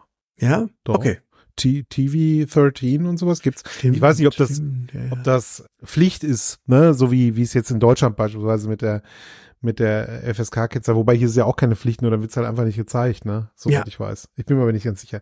Ähm, aber das gibt's, das gibt's. Ja, okay. Aber deine Antwort war noch im Gange, Dominik. Entschuldigung. Ja. Das ist einfach ein Versuch eines stirb langsam relativ kinderfreundlich. Mhm. Aber hätte man das gleiche bei Battlestar Galactica gemacht, also dem neuen, mhm also dem 20 Jahre alten, mhm. dem meine ich. Dem ähm, Da hätte da hätte der Picard einfach einen aus der Luftschleuse gestoßen und gut wäre. Ja. Mhm. Und das hat man halt bei TNG nicht machen können. Und das ist eigentlich auch gut so. Es ist TNG steht für andere Werte und äh, das ist schon okay. Wie ist das denn für dich als Actionfilm-Fan? Äh, so das ähm, 24. Jahrhundert Star Trek, das ist ja eine absolute Laberserie. Das ist so eine ruhige, meistens ist es eine Laberserie. Ist das für dich als Actionfilm-Fan äh, Kontrastprogramm? Ist das was zum Runterkommen oder trennst du da gar nicht so sehr? Oh, das trenne ich total. Für mich ist es äh, Laber-Track, ja. wie wir es auch mal nennen können heute Abend, ist absolute Erholung für mich. Mhm. Und halt, weil, weil es, es hat noch Werte gehabt damals. Diese Stories hatten noch Werte. Bei TNG Zusammenarbeit. Das war für mich, stand TNG immer für so will ich mal arbeiten. Mhm. Und ich habe vor, äh, ich habe momentan ein super geiles Team auf Arbeit seit zwei Jahren. Äh, es ist ein Transformationsteam, ein Großkonzern. Und wir haben vor anderthalb Jahren haben wir so ein Off-Site-Meeting gehabt, wo wir als Team mal wohin gehen und einfach mal um, um, uns, um uns selbst kümmern. Was haben wir so auf der Platte? Was müssen wir machen? Wie stellen wir uns auf? Wie arbeiten wir? Und wir haben entschieden, dass wir dem Ganzen so einen Star Trek-Rahmen geben, so einen Science-Fiction-Rahmen. Und das war auch Teil meiner Intro-Speech damals. Ich habe die TNG-Crew hochgehalten, Foto von denen. So habe ich mir als Kind ideales Arbeiten vorgestellt. Meinungsverschiedenheiten, man legt sie auf den Tisch, man findet gemeinsamen Nenner, man akzeptiert, dass man ist, wie man ist. Und das Coole war, und das habe ich meinem Team da auch gesagt, ihr kommt dem massiv am nächsten. Und dass ich das gerade momentan leben darf, schätze ich unheimlich. Wir haben keine Uniformen an, okay. Ist eigentlich schade. Kommt noch. Kommt noch. aber aber das, das wird gerade gelebt und das, das, das war's für mich. Bei DS9 war es was anderes. Bei DS9 war es wirklich dieses, ich muss kurz überlegen, du, dieser Ort hat was. DS9 erinnert mich an Rick's Café in Casablanca. Und das ist mein Lieblingsfilm. Casablanca ist mein absoluter Lieblingsfilm. Da gehen Menschen durch, die haben ihre Probleme. Du könntest über jeden, über jede Figur auf DS9 oder in Rick's Café könntest du eine Folge machen oder einen Film. Und da hast so viel, warum sind die da? Sind die auf der Flucht von was? Suchen die neues Glück? Oder versuchen die irgendeinen scheiß Laden aufzubauen, wo sie Jumja-Sticks verkaufen? Was für eine Story hat die Jumja-Stick-Verkäuferin? Ja. Was mit einer Ferengi? DS9 bietet so viele Möglichkeiten des Storytellings dass es eigentlich ein Skandal ist, gibt es nur 176 Episoden. Denn du könntest noch so viel mehr erzählen, so viele, so viel weitere Layer, die du da hast. Und wenn ich irgendwo leben könnte, in diesem Track-Universum, dann würde ich mir eine schöne kleine Kabine nehmen, in der Nähe einer Holosuite, wo ich meine Fußballspiele von 400 Jahren nachholen kann. Und da würde ich da bei Quarks abhängen und mit dem Julian mal ein bisschen äh, Darts spielen. Ja. Das wäre meine perfekte Vorstellung des Tracklebens. Ich hoffe, er hat ja, mir auch noch sein. was frei, ja. Haben wir, haben wir auch, haben ja. wir auch schon gesagt. Also wir, wir könnten so auf DS9 wohnen. Das wäre schon ganz okay. Hätte schon was, oder? Hätte schon was, ja. Also ab und zu mal nach, nach Belgier runter, ne, damit du auch mal wieder den blauen Himmel siehst und sowas, ne, aber ja, das wäre, könnte ich es auch gut Ja, das aushalten. hast du auch noch. Du kannst, du kannst jederzeit nach Bajor gehen. Ja. Das ist kein Problem. Richtig. Nimmst kurz einen, einen Bus, gehst hin, ist gut. Die 41, zack, Zack. Ja, ist doch kein Problem. Und, aber stell dir nur vor, auf der Enterprise Day, bei, bei den Langweilern da, wo der, wo der, der, der Riker seine Eier brät, come on. Ja. Also schon ein bisschen boring. Und irgendwie auch gefährlicher, habe ich oft das Gefühl. Also Voyager, die, die Enterprise, die, die explodieren so oft. Deep Space Nine explodiert zwar auch in einer Folge, aber nicht so oft. Also ich bin ja auch, muss ich zustehen, auch zugestehen, so ein bisschen sicherheitsbewusst, ja. Von daher auf Deep Space Nine lässt sich, glaube ich, ganz gut wohnen, oder? Dann lässt du ja, den Born mal einen erzählen abends. Kann auch darum ja, hergehen, ne? wenn dann quasi die äh, Dominion äh, Force ankommt und da erstmal oder die Klingonen übernimmt, ne? Ja, und die Klingonen. Die Kling Aber, das ja. ist ja so eine Action, das ist eine Action-Sequenz für die Ewigkeit, oder? Der Klingonenüberfall in Way of the Warrior. Was meinst du? So, Dominik? jetzt reden wir. Jetzt ich ich wusste, okay, jetzt jetzt wenn ihr schon damit anfängt, ja, komm. dann muss ich das schon kurz bringen. Ich meine, das ist ja für mich Testosteron geschwängertes Star Trek gewesen. Ja. The Way of the Warrior.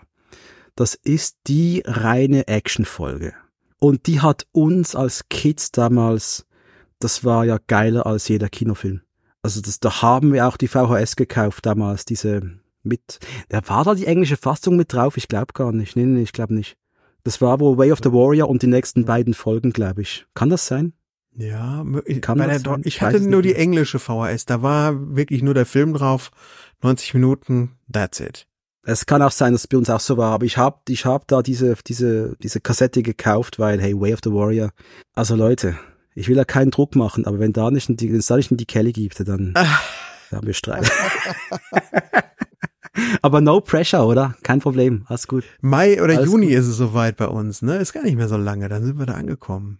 Boah, kann doch nicht so, was ist so weit schon sind, hey, das kann doch nicht sein. Ja, also gut, wir wurden jetzt ordentlich ausgebremst durch Voyager natürlich, ne, oder auch durch TNG im Wechsel und so weiter, deswegen dauert es ein bisschen. Aber da gibt's immer wieder so Phasen, wo wir dann ein bisschen aufholen können. Ja, fantastisch, fantastisch. Stimmt, ja. Actionfilme, ich habe noch eine Frage an dich. Wir haben demnächst eine Zauberlaterne, haben wir einen, den habe ich Sebastian um die Ohren gehauen. Die Zauberlaterne ist ja unser Filmpodcast, den wir machen, wo wir uns ja. so fernab jeglicher Genregrenzen eigentlich nur gegenseitig die Filme vorspielen, die wir so mögen. Und da ist auch teilweise obskures Zeug dabei, teilweise bekanntes Zeug und so. Jetzt habe ich so den, das erste, also gut, Mad Max Fury Road ist auch ein Actionfilm, den habe ich natürlich mit, mit reingebracht so. Wobei da habe ich nicht so sehr an das Genre Action gedacht, sondern an andere Dinge. Bei dem, bei dem Film, den ich jetzt mitgebracht habe, den wir demnächst besprechen werden, da habe ich total an Action gedacht. Ich wollte wollte unbedingt einen Actionfilm haben.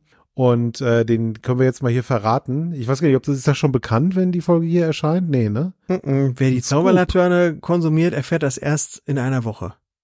Genau. Es handelt sich nämlich um The Raid. Kennst du The Raid? Oh. Oh, natürlich kenne ich The Raid. Die Frage ist, kennt Sebastian bereits The Raid? Nein. Die Blu-ray liegt schon hier. Ah, gut. Sie bereit gut. für den äh, die Besprechung, aber gesehen habe ich ihn noch nicht. Nö, ich gehe da komplett fresh oh. rein die Tage. Das war ja auch so, was ist 2010 rum war das, oder? Äh, 2011. Simon? 2011. 11? Also, ja. ja. Und ich habe den nicht auf dem Radar gehabt. Dann kam mein bester Freund und hat mir gesagt, Alter, wir müssen uns einen Film anschauen. Denn sowas hast du seit Ong Bak nicht mehr erlebt. Und ich, okay große Vorschusslorbeeren haben uns das gegeben, die so, oh mein Gott, das hat mir die Schuhe ausgezogen. Das ist gut also ich würde mal sagen, Sebastian, Voltaren, hä, irgendwelche Cremes gegen Prellungen kannst du schon mal auspacken. Und dann geht's los. Babyöl. Das ist ich, ich fantastisch. Babyöl. So. fantastisch. Dominik, du hast dich jetzt als Experte für mich zementiert, sozusagen. Du magst The Raid. Der Mann hat Ahnung, geht alle rüber, alle, alle da draußen. Hört euch diese Podcasts an. Ja. Das war der ultimative Test, du hast ihn bestanden. Darf ich kurz zurückfragen, ist eigentlich Michael Mann ein Thema bei euch? Irgendwann mal? Könnte es sein? Durchaus. Michael Mann? Durchaus. Ich bin großer Fan. Großer Fan. Eigentlich von allem, was er gemacht hat. Also Heat, du hast natürlich ja. Heat als dieses Ding, was über allem irgendwie so schwebt, aber ich mag auch, ähm, wie ist der, Collateral Damage und diesen Miami Vice Film von ihm viel. Nee, nee, nee, nee, Collateral, Collateral Damage ist Collateral Damage, nee, das war was anderes, ja, ja. Nee, ich meine, mein, mein Collateral. Collateral. Collateral mochte ich und aber diesen Miami Vice Film von ihm mag ich auch. Finde ich richtig gut. Oder Miami ja, Vice selbst. Nicht von euch. Ähm, ich habe gerade mein First Watch von Miami Vice beendet vor ein paar Wochen. Und? Also auch mit der Idee, dass das mal zur Podcast-Episode wird. Ein Kollege Spike, der ist noch ein paar Monate hinten dran, der muss noch nachholen. Aber ähm, und es war auch, äh, hat meine Freundin gefragt, sag mal Schatz, wollen wir mal so eine alte 80 Jahre Krimiserie, die sehr viel für Mode steht und für Musik und für mhm, coole Szenen ja. und schöne Darsteller. Und sie hat ja gesagt, wir schauen das. Und ich, oh. Kannst du nichts falsch machen damit. ja, nein, hat aber ein paar funky Episoden gehabt, kann ich sagen. Ich sag nur äh, James Brown, der als Alien vom Himmel kommt quasi. Das war schon spannend. Aber ähm, ja, Miami Vice kann ich allen nur empfehlen. Das ist mal eine Erfahrung. Richtig. Also. Und Reverend Kane aus Poltergeist, der ist auch mal zu sehen in einer Folge und der, der das ist eine Hammerfolge. Also die Szene, diese Szene meine ich, wo er dann das ja, Wahnsinn. Ja, ja. ja. Sehr cool. Ja, mein lieber Dominik. Ich habe noch eine letzte Frage, Simon. Du hast ja schon das Gut quasi, auch wenn du ja, mein lieber Dominik, gesagt, aber das, das heißt ja quasi gut. Ähm, gut. Äh, gut. Eine Frage habe ich noch, wenn, wenn du mir erlaubst. Ich wüsste gerne noch, abseits von den üblichen Verdächtigen, die wir schon genannt haben, Starship Mine und äh, Way of the Warrior, was wären noch so vielleicht etwas verstecktere Tipps, was Star Trek Action-Episoden angeht. Hast du da noch welche, die du den Leuten mit auf den Weg geben würdest? Das Oder sagst du, ja gibt's doch gar sagen. nicht eigentlich? Doch, doch, Ist, doch, doch. Ja? Das darf man nicht sagen. Es gab so eine TNG-Folge mit Tascha Jars Schwester. Mhm. Und die, wie hieß sie auf Deutsch? Die Rettungsmission? Kann das sein? Hieß die ja. so? Ja. Oder Legacy auf, auf ja. Original? Mhm. Und die habe ich als Kind halt, ich habe ein paar Tapes aufgenommen von TNG, wie es jeder gutbürgerliche Track, Track mal gemacht hat. Und die war halt drauf und entsprechend habe ich die auch hoch und runter genudelt und die hat mir immer als Action-Episode sehr gut gefallen. Ich glaube, die, die kam bei euch nicht so mega gut weg, aber. Nee, stimmt. Irgendwie so das ist ein Action-Ding, das funktioniert. Ja. Aber was, was macht das zu einem halt Action? Diese, diese Tunnel, diese heiße Tunnel-Action da? Na, die, Oder was? Frisur, finde ich, von äh, Tascha Jahrs Schwester, ich weiß nicht mehr, wie die Schauspielerin hieß. Also das schreit ja 80er Jahre, ach, ja. 80er Jahre Action, oder? Hm. Also alles. Es hat, es hat irgendwas von Escape from New York. Ja. Die Klapperschlange. Irgendwas ist ja, da drin. Ja. Irgendwas ist da drin. Bei äh, weitem aber du nicht hast so gut, aber ja. Ja, natürlich nicht, aber du hast auch, aber später, ganz ehrlich, DS9, was da noch kommen wird in Sachen Dominion-Krieg, ähm, ob man jetzt diesen Krieg hätte machen müssen oder nicht. Ich finde ja. Äh, aber du hast da schon ein paar gute Action-Dinger drunter. Aber schlussendlich muss ich auch sagen, Star Trek ist für mich nicht Action. Äh, ich liebe es, wenn es mal im All ein bisschen rund geht, aber was da die Geschichten machen's aus. Und was, was Deep Space Nine uns da noch bieten wird im Verlauf der nächsten äh, dreieinhalb Staffeln, das ist großartig. Und auch Voyager hat seine Momente. Also das sollte man nicht ganz vergessen. Ich muss auch immer wieder sagen, Voyager hat bei mir einiges an Boden wieder gut gemacht. Es kommt nicht an meiner DS9 vorbei, das geht gar nicht. Aber da sind schon ein paar Stories drunter, wo ich sagen muss, und auch in späteren Staffeln, wo ich denke, hey, das war jetzt schon mal gut, dass ihr das gemacht habt. Sowas habe ich noch nicht gesehen. Also, kommt schon gutes Zeug bei euch. Mich nimmt das auch mit, Voyager. Mehr als ich gedacht ja. habe, muss ich sagen, bis jetzt. Also ich habe da auch mich, großen, mich. großen Spaß dran aktuell. Mal gucken, wie es, ob's, ob, ob es so bleibt. ja, ja, Staffel 2 kommt ja auch irgendwann, oder? Natürlich. Von der hätte ich ein bisschen Angst, lieber Simon. Ich, ich kenne das ja. Ich habe das ja auch schon mal gesehen. Ich habe vor Voyager insgesamt ein bisschen Angst gehabt. Aber gleichzeitig auch Vorfreude, weil ähm, das, wie, wie du schon sagst, manchmal, wenn man so ein bisschen Abstand hat und Sachen nicht so gut kennt und ja nochmal erlebt, vielleicht auch mit ein bisschen älter und ein bisschen mehr Gelassenheit, äh, kann man sich vielleicht mehr darauf einlassen. So, muss man mal schauen. Hm. Sprich, nach 40 ist alles besser. Also ja. Bei mir auf jeden Fall. Also ich möchte, ich wäre gerne jünger, wieder, einfach um die Jahre zurückzugewinnen und äh, die körperlichen Gebrechen zu reduzieren, die man ja doch jetzt irgendwie so ab und zu mal mehr spürt als früher. Aber was die Reife angeht und die Erfahrung und so, ich bin froh, dass ich kein 20 mehr bin, Alter. Ey, Gott sei Dank bin ich das nicht mehr. Ja. Da, also, es geht mir genau der, gleich. Den Zirkus muss man nicht nochmal mitmachen, ehrlich gesagt. Nein, ja. Nee, nein. Das ist so. Und 30 war ja auch komisch noch, muss ich sagen. Also jetzt mit 40 weiß ich ungefähr, wer ich bin. Und manchmal bin ich mir nicht so sicher, aber ungefähr weiß ich das jetzt. Und trotzdem wirst du mit 50 sagen, Simon, ey, der Simon, also, Alter, was das für einen. Der gucken wir ja, an. Genau. Also der rüttelte am Watschenbaum jeden Tag. jeden Tag. Vielleicht bin ja. schon Mitte 40, ey. Genauso wie du. Du bist schon so ein alter Sack. Stimmt. So wird es auch jung gemacht irgendwie. Dominik ist jung. Wir sind, ach, wir sind. Wir sind schon, wir, wir, ja, jenseits von. Mhm. Hast du nicht gesehen? Ich bin 40. Ich bin 40. Es ändert sich jetzt aber nicht mehr. Also jetzt habe ich das Gefühl, so 40 war, habe ich mich auch gefühlt wie mit 39, mit 40. Ja, da ändert sich nicht mehr so viel. Mein lieber Dominik, langsam biegen wir tatsächlich auf die Zielgerade ein. Ähm, ganz toll mit dir zu reden. Ja. Macht riesig Spaß. Äh, ich habe auch fand es echt überraschend, in welche Richtung wir gegangen sind mit dem Podcast. Das ist ja so eine krasse auch. Buchschlagseite, ich habe ich ganz fasziniert zugehört. Ja, wie gesagt, mit Büchern hatte ich ja eher in den früher dann so in den 90ern Kontakte und habe es dann irgendwie komplett gelassen und nur ganz, ganz wenig gelesen. Aber sehr spannend. Du hast mich jetzt irgendwie neugierig gemacht auf dieses Universum. Dieses Buchuniversum. Vor allem das McCoy-Buch, wenn es dann Sebastian. Habe ich schon gelesen, das kenne ich auch. Das ist, äh, ja, hat er mir empfohlen. Schon längst habe ich gelesen, finde ich auch super. Guter Mann. Sehr gut. Das nächste, was ich hier noch habe, ist die Biografie von Benjamin Sisko. Das ist nämlich ein Weihnachtsgeschenk meines lieben äh, Freundes Sebastian und das muss ich jetzt noch weiterlesen. Nice. Sehr schön. Also, mein lieber Dominik, hast du noch irgendwas, wofür du Werbung machen willst vielleicht? Ja, bitte. Dann sag mal alle deine URLs und wo man dich sonst so findet und genau. so. Das ist ganz wichtig. Also, wenn ihr da draußen wirklich Lust habt auf Besprechungen, ausführliche Besprechungen zu Filmen von Leuten wie Stallone, Schwarzenegger, Seagal, und Co. Vielleicht auch Uwe Boll. Ja. Ja, gehört auch dazu. Ja. Dann seid ihr beim Action Cult Podcast nicht zwingend falsch. Im Gegenteil, seid sogar richtig, richtig. Denn wir besprechen da im Zwei-Wochen-Rhythmus einen weiteren, fast schon klassischen Actionfilm. Ihr findet uns auf allen gängigen Podcatchern dieser Podosphäre. Und äh, wenn ihr uns anfreunden wollt, Instagram, Twitter, Facebook, Blue Sky für die Coolen da draußen, äh, dann seid ihr da richtig. Einfach Action Cult eingeben und ihr werdet den Podcast finden und äh, ich freue mich über jegliches Feedback, das kommt und ja, war mir eine Riesenehre, Jungs, hier zu sein. Eine Riesenehre. Hat mir riesig Spaß gemacht. Und uns erstmal, Dominik. Ja, und uns erst. Riesenehre für uns, dass du da warst ein so schönes Gespräch zustande gekommen bist.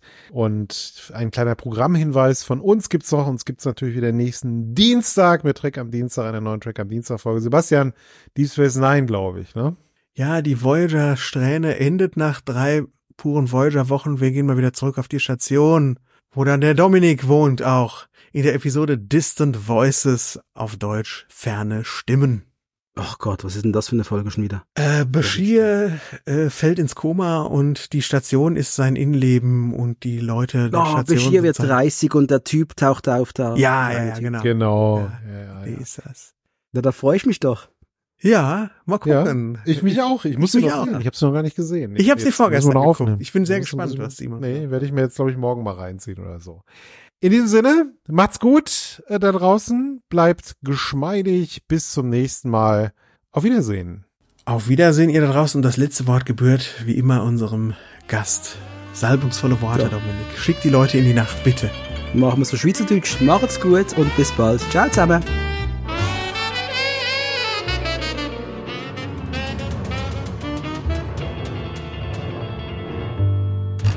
Eine Galaktisch aufs Ohr 2024 Produktion.